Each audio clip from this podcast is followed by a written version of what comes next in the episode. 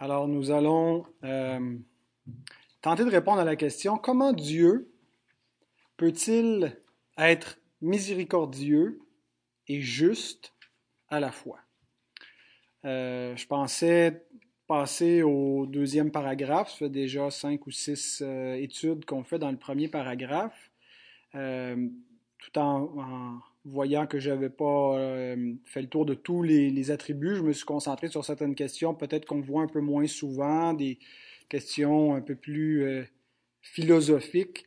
Euh, mais à la fin du paragraphe 1, il est dit que Dieu est amour. Il est amour plein de grâce, de miséricorde et de patience.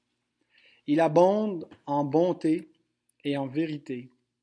Il pardonne l'iniquité, la transgression et le péché. Il récompense ceux qui le cherchent avec assiduité. Il est en outre très juste et terrible en ses jugements, haïssant tout péché et n'innocente d'aucune façon le coupable. Alors avant de passer au deuxième paragraphe, euh, je me suis dit que c'était essentiel de d'examiner cette question et c'est une semaine qui est euh, tout à fait indiquée aussi pour arriver à cette question puisqu'on va euh, célébrer la fête euh, de Pâques. et donc on, se, on réfléchit à cette, ce double attribut ou ces deux attributs de Dieu, qu'il est miséricordieux et il est juste. Et la question qu'on se pose, c'est comment peut-il être les deux à la fois? Alors, la parole nous dit que Dieu est amour. C'est souvent euh, l'attribut qu'on préfère entendre, que même les gens qui ont une notion euh, plus ou moins orthodoxe de Dieu, ils vont, ils vont préférer dire que Dieu est amour euh, avant toute autre chose.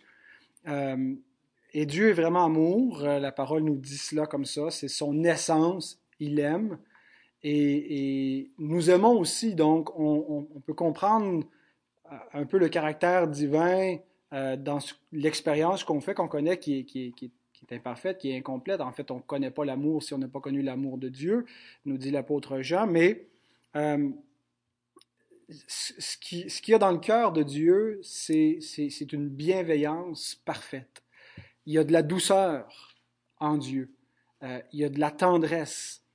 Et euh, la Bible nous donne une image pour qu'on comprenne le cœur de Dieu et une image qu'elle utilise, c'est celle de parents envers ses enfants. Une maman, une nourrice, une, une, femme qui a à, à, soigner, à prendre soin des petits qui dépendent complètement d'elle. Elle est animée seulement de douceur à leur égard. Elle ne peut pas euh, avoir autre chose que de la bienveillance et de la bonté.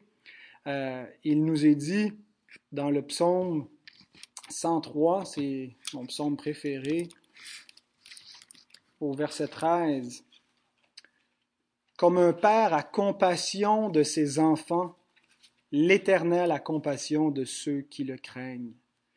Et euh, bien sûr, on, on, peut comprendre ce que ça veut dire, même si on n'est pas un père, mais quand, quand on a des enfants et qu'on a compassion d'eux, euh, on les regarde, combien ils sont fragiles, combien ils sont vulnérables, euh, pas juste quand ils sont petits, mais même quand ils vieillissent, on réalise qu'ils qui, qui, qui, sont euh, influençables, qu'il y a des risques pour eux, et on s'en fait pour eux. On a une compassion, on a un amour, et on voudrait les sauver, on voudrait les préserver.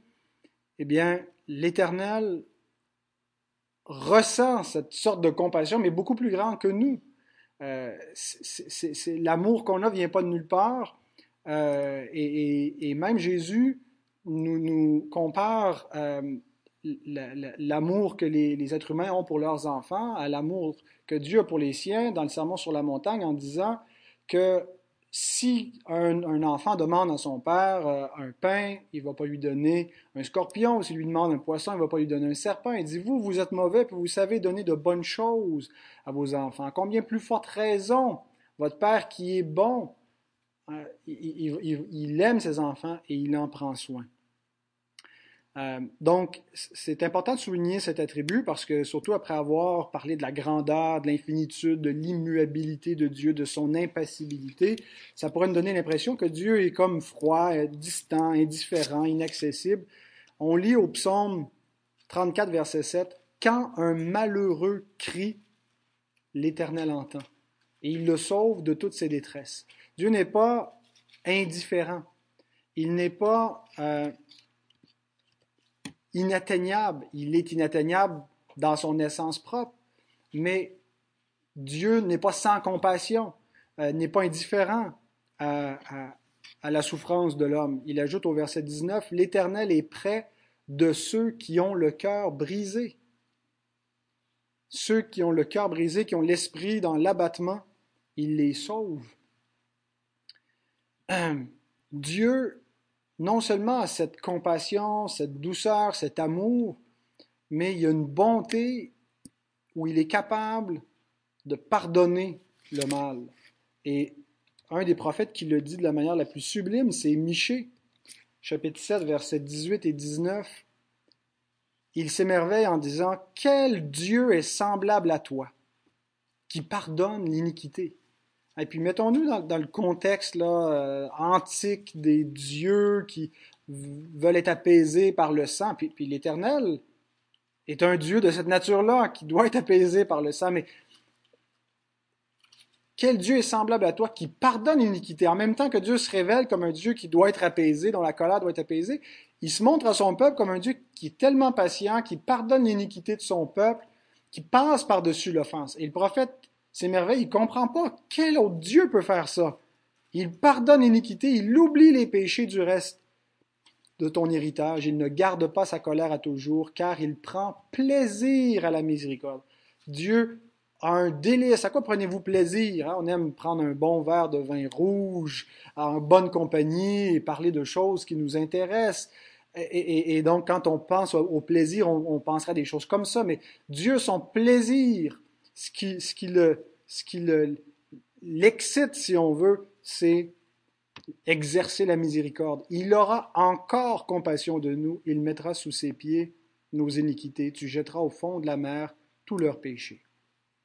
Alors Dieu est amour, Dieu est miséricordieux, notre confession décrit bien le caractère divin, il abonde en bonté et en vérité, il pardonne l'iniquité, la transgression, le péché, il récompense ceux qui le cherchent avec assiduité. Euh, mais elle ajoute, tout de suite après avoir dit ça, nous avons dit des paroles très rassurantes, il est en outre très juste et terrible en ses jugements, haïssant tout péché et n'innocent d'aucune façon le coupable. Et ça aussi, c'est les attributs bibliques euh, par lesquels Dieu se révèle. Euh, Psaume 7, verset 12 nous dit que Dieu est un juste juge. Euh, non seulement Dieu est amour, hein, c'est défini comme une caractéristique de son être, non pas que simplement que Dieu a de l'amour ou que Dieu aime, mais que Dieu est amour. Mais ailleurs aussi, nous est dit que Dieu est saint. Ça appartient à son essence, la sainteté. Et, donc, c'est pas que l'amour est quelque chose qui est auto-existant et, et, qui définit Dieu. C'est Dieu dans son essence qui définit ce qu'est l'amour, mais c'est Dieu aussi qui, dans son essence, définit ce qu'est la sainteté et la justice, parce que Dieu est juste, Dieu est saint, Dieu est amour. Il n'y a en lui aucune trace de mal ou de péché, il est parfaitement lumière et sainteté. 1 Jean 1, verset 5. La nouvelle que nous avons apprise de lui et que nous vous annonçons, c'est que Dieu est lumière et qu'il n'y a point de ténèbres, qu'il n'y a en lui point de ténèbres. Il n'existe pas de lumière euh, dans laquelle il n'y a pas de ténèbres dans la création. on peut faire ombrage à n'importe quelle lumière, mais en Dieu, il n'existe aucune ombre, aucune communion avec le mal, aucune possibilité de malice. Il n'y a pas de communion avec le péché. Et, plus que ça, il déteste le mal. Habakkuk 1, verset 13 nous dit Tes yeux sont trop purs pour voir le mal, et tu ne peux pas regarder l'iniquité. Pourquoi regarderais-tu les perfides et te tairais-tu quand le méchant dévore celui qui est plus juste que lui Dieu, quand il dit que tes yeux sont trop purs pour voir, c'est pas une espèce de euh, euh, que Dieu ferme les yeux sur le mal, mais c'est qu'il ne peut pas le tolérer. Il, doit le punir. Euh, et, donc Dieu ne reste pas les bras croisés devant le mal. Il agit. il y a des choses que Dieu a en horreur, nous dit Proverbe chapitre 6 à partir du verset 16, que... Oups. Il y a six choses que est l'Éternel, et même sept qu'il a en horreur.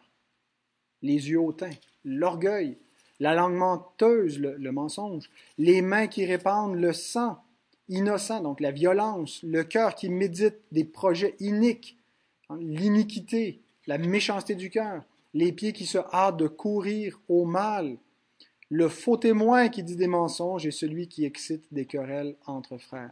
Dieu a en horreur le mal. Et donc, il ne reste pas euh, inactif. Euh, Abraham nous dit ceci dans Genèse 18, au verset 25. Euh, Faire mourir le juste avec le méchant, en sorte qu'il en soit du juste comme du méchant. Loin de toi cette manière d'agir, loin de toi. Celui qui juge toute la terre n'exercera-t-il pas la justice? Donc Dieu non seulement déteste le mal, mais il exerce la justice. Il exerce le jugement. Il punit le mal. C'est, il ne pourrait pas ne pas le faire. Le tolérer serait se rendre complice du mal. Et donc, comment ces deux choses-là sont possibles en même temps?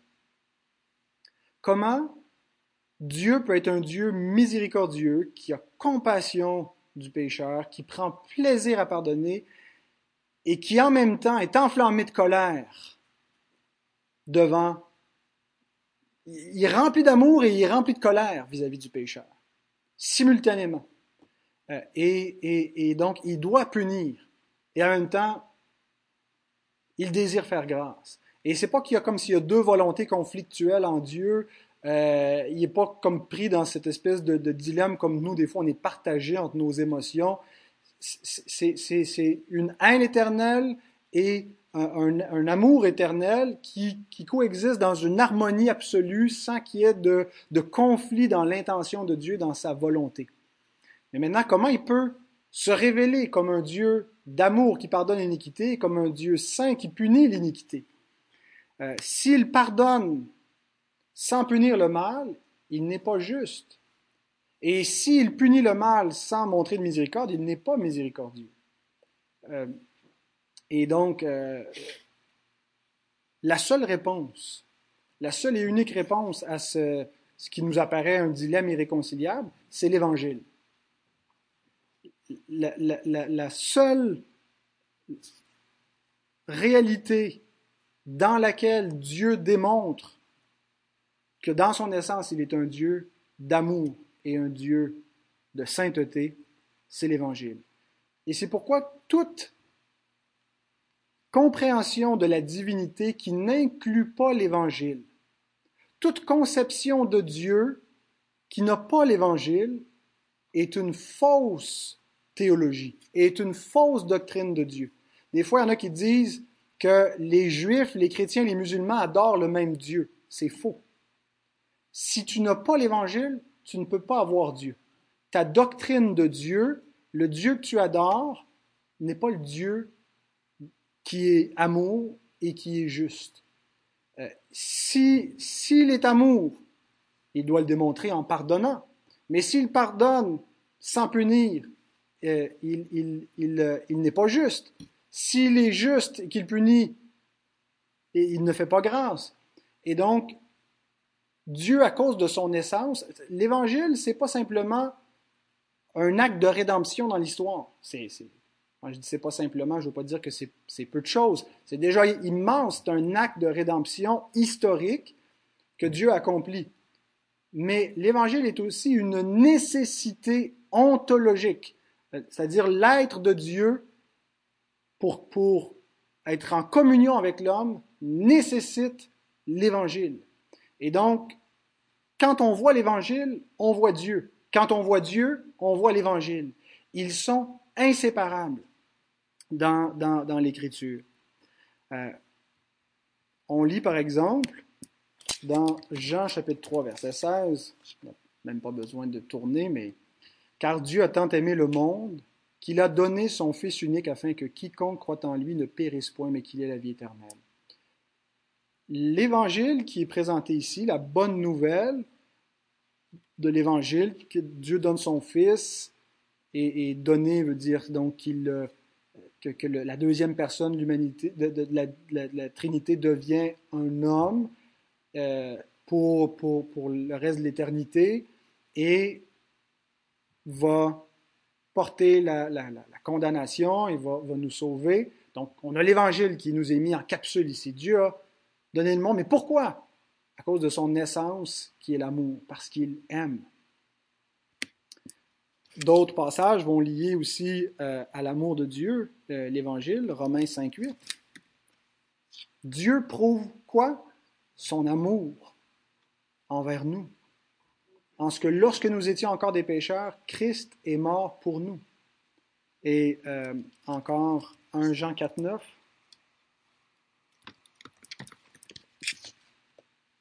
L'amour de Dieu a été manifesté envers nous en ce que Dieu a envoyé son Fils unique dans le monde afin que nous vivions par lui. Alors l'amour, l'évangile est une démonstration de l'amour de Dieu. Il manifeste l'amour de Dieu. Mais il manifeste aussi la justice de Dieu. Romains 1, 17 nous dit parce qu'en lui, c'est-à-dire en l'évangile, je n'ai point honte de l'évangile, c'est une puissance de Dieu le salut de quiconque croit. Et puis il continue au verset 17. En lui est révélé quoi?